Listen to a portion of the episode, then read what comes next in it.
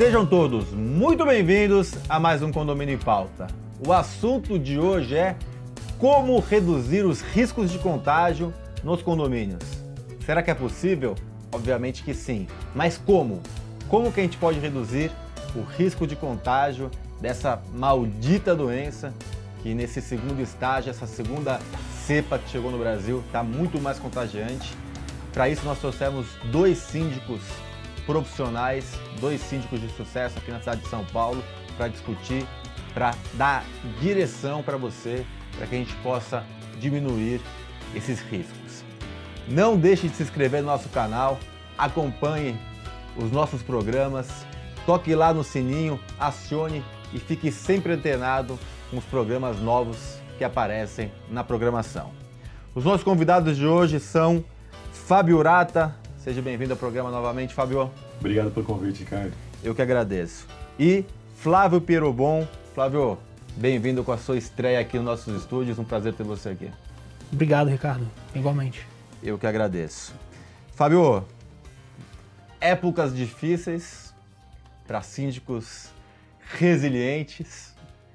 Começa a, a, a, me contar o que você tem feito nos seus condomínios para a gente diminuir é. os riscos de contágio. A gente está tentando evitar de qualquer jeito a aglomeração, tanto dos funcionários em copa, cozinha, tentando diversificar um pouquinho o horário de tanto o horário de trabalho por causa dos transportes públicos, quanto o horário de almoço e, e tudo mais para não ter coincidência no, na copa ou em ambiente fechado, né? Então, flexibilização de horários para eles não pegarem o transporte público cheio, Exato. que é, para quem não pega, geralmente a gente não pega transporte público, mas conversando você, o transporte público está lotado, né? principalmente nas capitais. Então, aqui em São Paulo está muito cheio. Então, essa é uma medida bem interessante para quem está nos assistindo. E a questão da Copa. É, lembrando que a Copa geralmente são lugares fechados, muitas vezes até em, em, lugares, às vezes na garagem ou num lugar mais escondidinho, não tem é, circulação de ar, a pessoa precisa tirar para comer, para beber, para comer, e é um ponto importante de, de, de você. E, e um, um, plus a mais aí é a questão de higienização, né? Após cada um usar a copa, passar lá o álcool é, para qualquer coisa não. Se tiver. Para evitar. Que passe para os próximos. Uh, Flávio, você que tem feito lá no, nos condomínios para evitar? Assim como o Fábio, é, algumas dessas sugestões também estamos adotando nos condomínios e uma das coisas também que surte bastante efeito é a comunicação, porque a pandemia está num período tão extenso que não é uma corrida de 100 metros, é mais como se fosse uma maratona, né?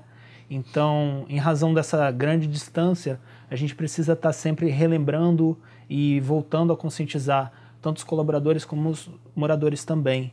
E um outro ponto que, é, assim, recorrentemente a gente lança nos comunicados e nas circulares seria mais é, os pontos críticos, né, que a gente sente que tem um risco maior de incidência de disseminação do vírus. Então isso pode ajudar bastante. Eu tenho sentido, né, que faz uma diferença no condomínio a gente passar isso até para os moradores mesmo, para eles ficarem cientes quando pegam num trinco, numa maçaneta, num puxador de uma porta ou no botão do elevador. E a questão, acho que junto a isso, a disponibilização máximo possível de álcool gel, né? Sim, sim. Isso eu, eu tenho reparado em alguns condomínios é, menos álcool gel, né? Hum. Em alguns condomínios muito mais álcool. Onde você olha tem um, um dispenser, dispenser de, de álcool gel. Eu acho que isso também é, é uma diferença significativa, mesmo para as crianças, porque hoje em dia eu tenho uma filha de dois anos, ela vê o álcool gel, ela já pum. Onde se, se tiver 10, ela vai passar 10 vezes na mão. Obviamente, se tiver dois, ela vai passar duas vezes na mão. Então acho que é importante, você falou uma coisa que eu gosto muito, a questão de comunicação e conscientização. Eu acho que já trazendo para o Fábio de volta, eu acho que esse é um dos problemas é, o Flávio disse muito bem, não é uma corrida de 100 metros, não é 30 dias, né? A gente já está falando de acho que 13 meses, se eu não tiver um aqui. ano e três meses, se não me engano. Já tudo é. isso? É. Já mais de um perde ano. a conta, né? É, já estamos. É. Infelizmente a coisa está muito longa. E tem a sazonalidade, né? Então fecha tudo dois meses, três meses, e aí quando abre, ou, ou voltou novamente, está abrindo, embora os números estejam altos, dá uma é, despirocada no pessoal, né? O pessoal acaba abusando, né? principalmente nas áreas comuns, né? Exato. Sim. Em condomínios residenciais, obviamente. E o síndico sofre muita pressão para abrir a área comum, para fechar a área comum. Então tem, tem muita gente, não, precisa fechar, o condomínio precisa atuar, o condomínio. Então, assim, o que a gente precisa conscientizar os moradores também que não é só o condomínio que é responsável. Por mais que tenha uma pista de caminhada que é aberta e que, e que a, a pessoa consegue fazer um, um, certo tipo de exercício, ele tem que respeitar as regras. Ele precisa estar com máscara, ele precisa respeitar um distanciamento. E assim, é, quem não quer descer também tem que ter a responsabilidade do tipo, ó, não vou descer porque tem muita gente lá. E não só culpar o condomínio e pressionar o síndico, né? Exato. Tá, tá bem complicado. Está uma guerra interna muito, muito acirrada do tipo, abre ou fecha a área comum, né? Acho que esse é um ponto importante. A gente estava discutindo aqui antes de você chegar, já abrindo aqui para os nossos, os nossos bastidores, eu tenho filhos pequenos, como eu falei, e, e, eu, e os, as crianças estão começando a ter problemas psicológicos de ficar dentro de casa, os adultos também, né? Mas Sim. as crianças estão ficando. E a questão de abrir, a, por mais que esteja num momento crítico ainda da doença, uh, novamente, né?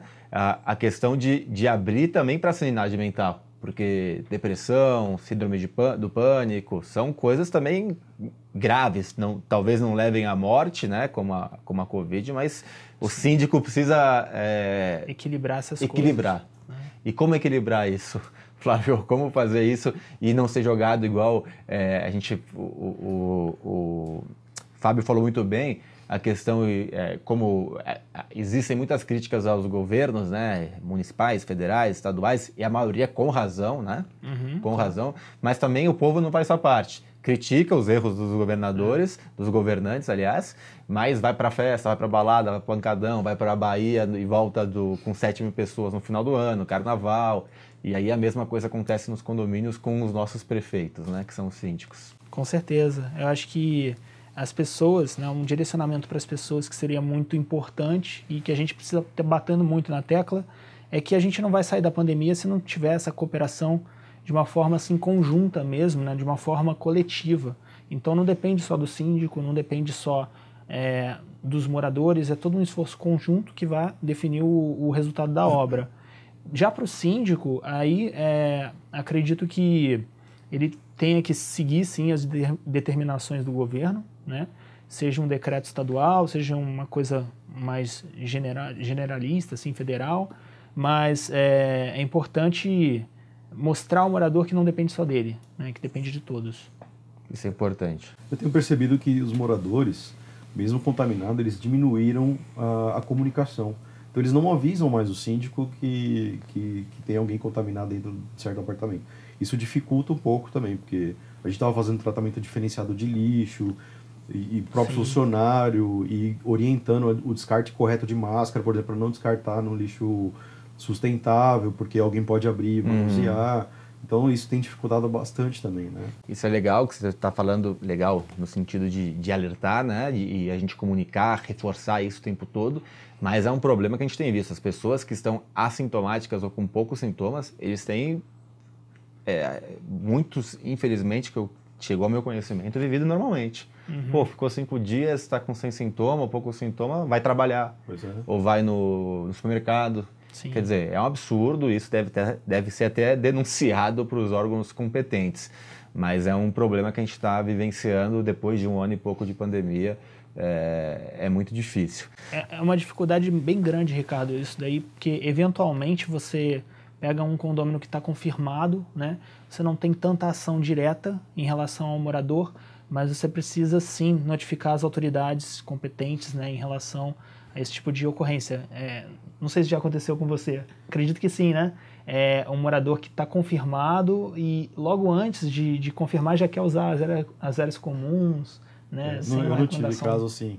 Na verdade, eu tive caso confirmado, mas aí a tratativa com o morador foi justamente auxiliar ele com, com por exemplo, aumentar a limpeza no, no caminho que ele faz desde o estacionamento até o apartamento. Por mais que ele fique isolado, alguém está passando ali para ajudar ele com compra, com qualquer tipo de medicamento. Certo. O lixo dele estava sendo tratado diferenciado, então a gente ia buscar o lixo dele lá no apartamento, pedia para ele enrolar numa sacola, para que não fosse descartado junto com os outros lixos lá, para tentar diminuir Mas para isso você precisa saber, né? Exatamente. É. E no seu caso, como É, você... já aconteceu de condôminos tentarem, de fato, reservar área- áreas comuns com caso confirmado, mesmo nós frisando os protocolos né, de retirada de lixo para que a pessoa não saia muito da, da moradia ou não saia absolutamente, se for possível. A equipe, é, quando você tem um quadro controlado de, de Covid, você consegue fornecer esse suporte tranquilamente. Se você tem um, um descontrole, já não tem como. Né? Então, é muito importante para o síndico é, montar isso preventivamente já está pronto para dar esse suporte, porque ele consegue um suporte muito melhor. Vocês mudaram no, no condomínio de vocês a questão de, de higienização? Vocês usaram alguma técnica diferente, produtos diferentes? Aquela limpeza que vem, que é- eu esqueci o nome agora, é, Sanitizante? sanitizante, tem a questão da, da luminária que dizem que também tem. Vocês, qual- o que, que vocês usaram aí de diferente? Eu acho que cada condomínio vai ter sua escolha, né? É, e cabe ao coletivo até decidir, nem sempre o síndico vai é, decidir isso por conta própria, o corpo diretivo também vai dar a sua opinião. Mas é, nós estamos adotando muito o quaternário de amônio, por exemplo. Não chegamos a adotar o ultravioleta, mas entendemos que tem contextos que vale a pena. Um ponto do ultravioleta, fazendo uma, um parênteses aqui que eu achei interessante, é, coloca-se na academia e faz o inverso, né? O sensor de presença inverso. Então, quando tem alguém, desliga e quando não tem, ele liga para fazer essa limpeza. Dizem que funciona, mas eu tenho ninguém sabe direito, essa é a grande É verdade, novo, né? né? Acho que até os próprios médicos têm dúvidas sobre esse tipo de Sim. não só médicos, como todo mundo que trabalha na área da saúde. Você adotou alguma coisa diferente? Só aumentamos a frequência de, de limpeza, porque, assim, é, pelo que a gente tem entendido, os produtos que tem no mercado de sabão, água sanitária, já são suficientes para combater, né? Sim. Para evitar contaminação. Então a gente aumentou a frequência. Até porque ultravioleta, essas soluções aí necessitam um investimento adicional e a gente tá, não sabe como tratar isso ainda, né? Então passamos só a aumentar a frequência mesmo.